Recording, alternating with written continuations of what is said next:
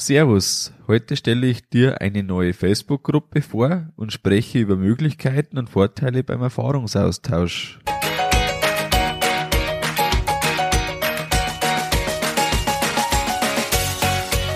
Herzlich willkommen beim Kuhstall Bau und Umbau Podcast. Hier bekommst du viele nützliche Ideen und Tipps für deinen optimalen Stall mit Blick auf das Wohl von Mensch und Tier. Schön, dass du da bist. Ich bin Gusti Spötzl und ich unterstütze Milchkuhhalter, die richtigen Entscheidungen für ihren Stallbau oder Umbau zu treffen und eine für sich optimale Lösung zu finden, ohne jemals schon einen Stall geplant und gebaut haben zu müssen. Hallo in der heutigen Folge. Wie gewohnt gibt's zum Schluss Neuigkeiten von unserem Stallbau. Und jetzt widmen wir uns dem Thema. Mit was streust du deine Liegeboxen ein und wie pflegst du sie? Du hast dich sicher schon öfters mit Kollegen darüber ausgetauscht, wie er es macht, wie du es machst. Ich bin über solche Gespräche auf das Einstreuen mit Güllefeststoffen gekommen. Ohne Erfahrungsaustausch wäre das praktisch nicht wahrscheinlich so, also ich wäre da nicht drauf gekommen. Konntest du vielleicht auch schon mal was mitnehmen und hast dann etwas probiert? Die Folge heute wird unterstützt vom Club der alten Kühe. Christian Völkner aus dem Kuhverstand Podcast leitet den Club der alten Kühe, eine Art Arbeitskreis im Internet.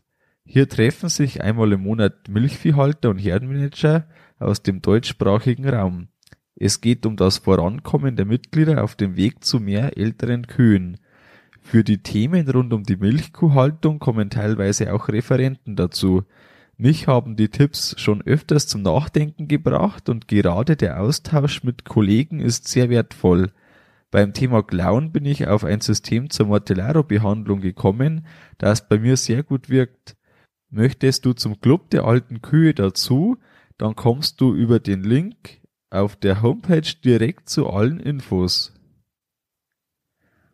Erfahrungsaustausch ist wichtig, weil man auf Neues kommt und weil man äh, Fehler, die andere vielleicht schon gemacht hat, haben nicht gemacht, weil man eben da miteinander spricht und weil dann einfach mal auch erfährt, wie es eben die anderen so machen. Und jeder denkt ja ein bisschen anders und da kommen ja oft wirklich gute Diskussionen zustande. Es heißt ja, wer aufhört besser werden zu wollen, hört auf gut zu sein. Und da ist schon ganz schön was dran. Ich möchte jetzt ein paar Möglichkeiten aufzählen, die mir schon geholfen haben, mich irgendwie ja ein bisschen weiterzubilden, dass ich vorwärts komme und eben auch mir sehr viel Erfahrungsaustausch gebracht haben.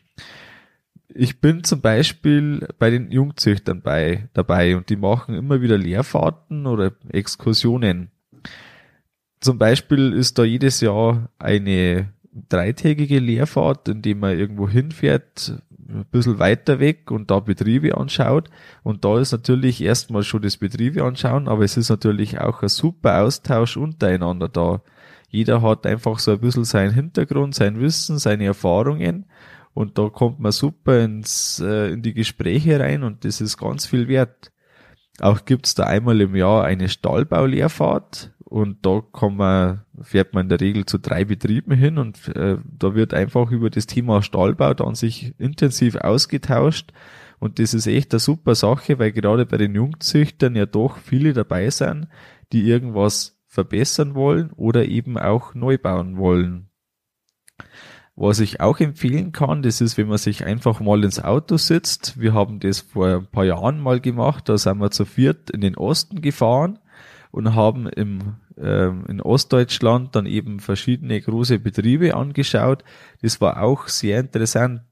Zum Beispiel war das da so, dass ich das erste Mal auf eine Wand nach dem Futtertisch aufmerksam geworden bin. Da wird praktisch mit dem Radlader das Futter, das Restfutter rausgeschoben zu der Wand, die leicht schräg zum Futtertisch in der Verlängerung vom Futtertisch steht.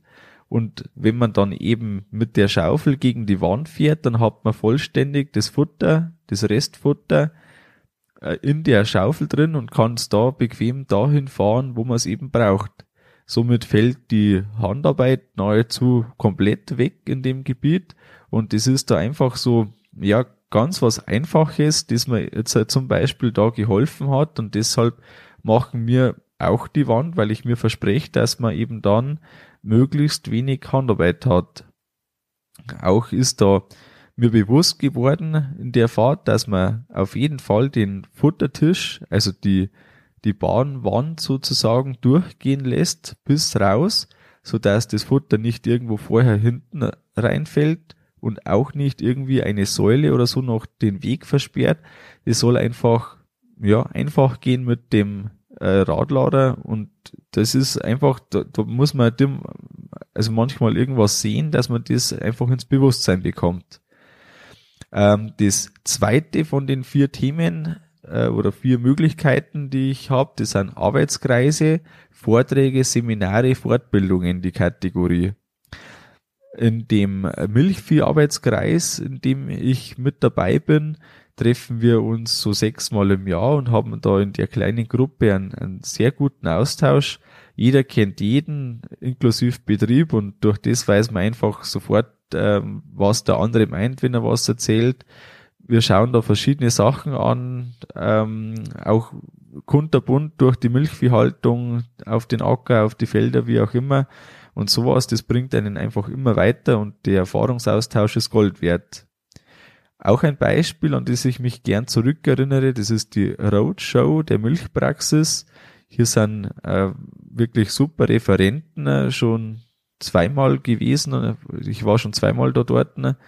Und einfach sowas bringt immer neue Ideen, bringt äh, irgendwelche Sachen, wo man einfach vorher gar nicht dran gedacht hätte. Auch eine Hilfe für den Austausch, zwar etwas einseitiger, das sind Fachzeitschriften ne? Ähm, oder auch Fachbücher, wobei Fachzeitschriften hier den Schwerpunkt haben ähm, zum Beispiel die Elite oder Top Agrar, Agrar heute, Milchpraxis, das sind so die, äh, die Zeitschriften, die bei uns im, äh, im Briefkasten immer wieder landen. Äh, hier ist es eben auch so, man schlägt es auf und da gibt's ja schon die Kategorien mit den Empfehlungen von den Landwirten oder oder oder. Also da haben ganz viele gute Artikel drin, immer wieder.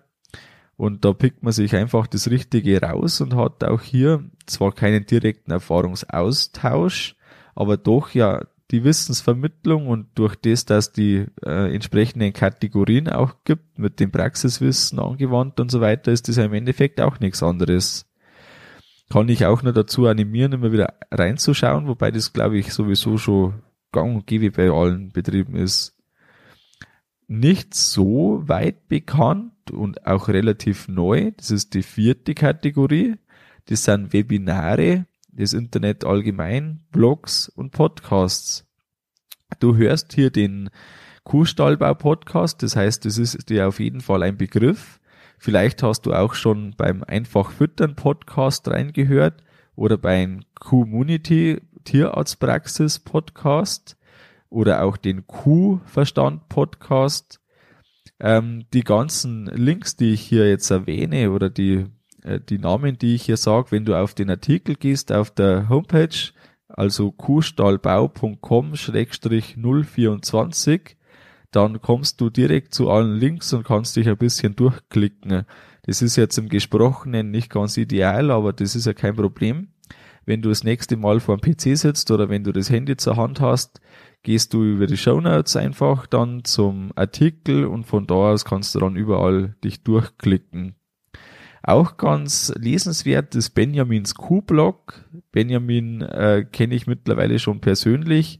Er ist ein ganz eifriger ähm, Herdenmanager, der super Auswertungen auch macht. Also es ist da um die verlängerte Laktation mal gegangen, wo er wirklich da auftrumpfte.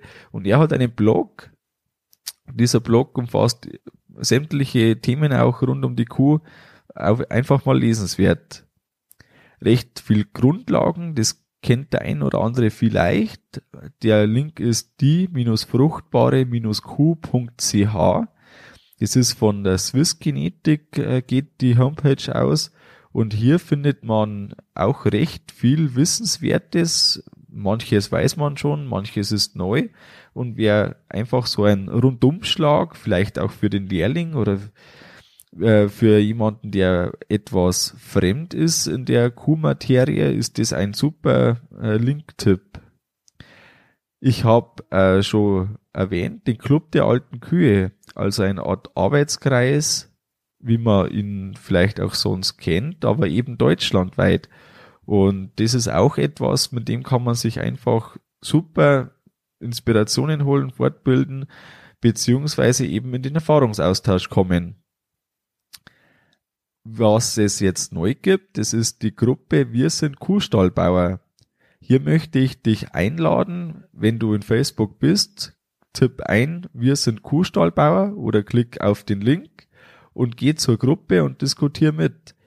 Hier sollen alle Themen rund um das Bauen, um das Verbessern, um das Umbauen, also alles, was irgendwie mit dem Thema eben hat, Kuhstallbau, Kuhstall verbessern, ähm, das ganze Gebiet rundum soll hier durchdiskutiert werden und hier ein reger Austausch entstehen für das ganze große Gebiet.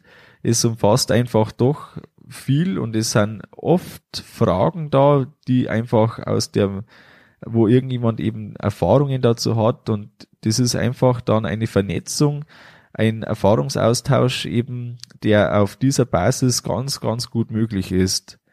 Was so eine Gruppe auch gut hat. Es gibt ja schon äh, landwirtschaftliche Gruppen, wie zum Beispiel eine Herdenmanager-Gruppe oder eine erfolgreich mit Milchkühen-Gruppe.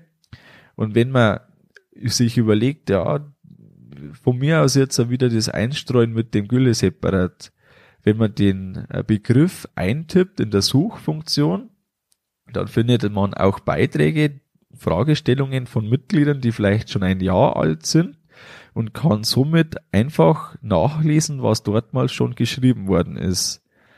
Also von dem her unbedingt die Empfehlung, geht zu der neuen Facebook-Gruppe Wir sind Kuhstallbauer. Die ist ganz frisch eröffnet, wenn du den Podcast zeitig hörst. Und ähm, lass uns in die Diskussion und in die, in die äh, Themen starten.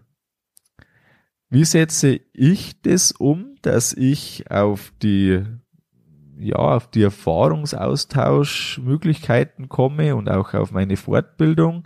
Ich habe hier so eine für mich persönliche Fünf-Stunden-Regel.